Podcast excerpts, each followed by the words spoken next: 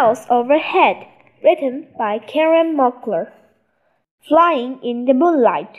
It's a moonlight night. A dark shape floats over you and into the trees. It's an owl. More than 200 different kinds of owls live around the world. The way they look and act helps them survive. Eyes for the night. Owls can't move their eyes, so they turn their heads. Owls can turn their heads almost all the way around. They can even turn their heads upside down. Owls have big eyes, but they can't see in the total darkness. They see better in low light than most animals do. That's because of their pupils, the black circles in the center of their eyes. Their pupils can grow large to let in more light. Even better ears. Most owls use their hearing to hunt.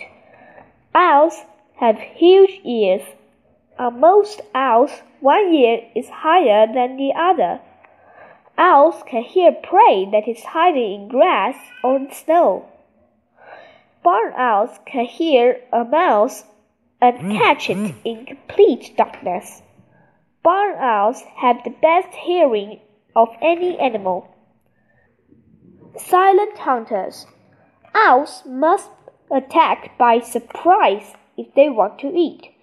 The soft feathers that cover their bodies help them fly without a sound.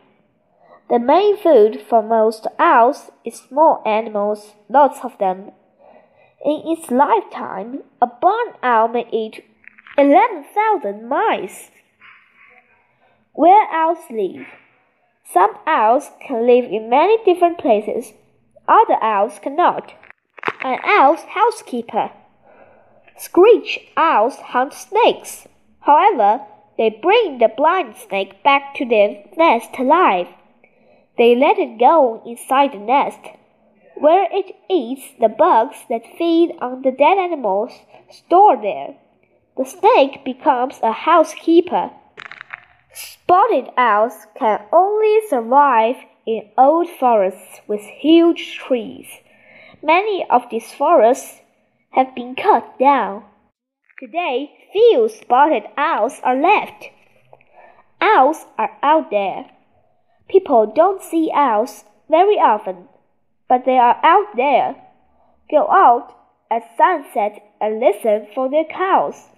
If you stay out too late, people might think you're an owl. A night owl, that is. Owl sounds. Owls aren't always quiet. They all make different sounds. A great horned owl can bark like a dog or meow like a cat. Barn owls don't hoot, they scream.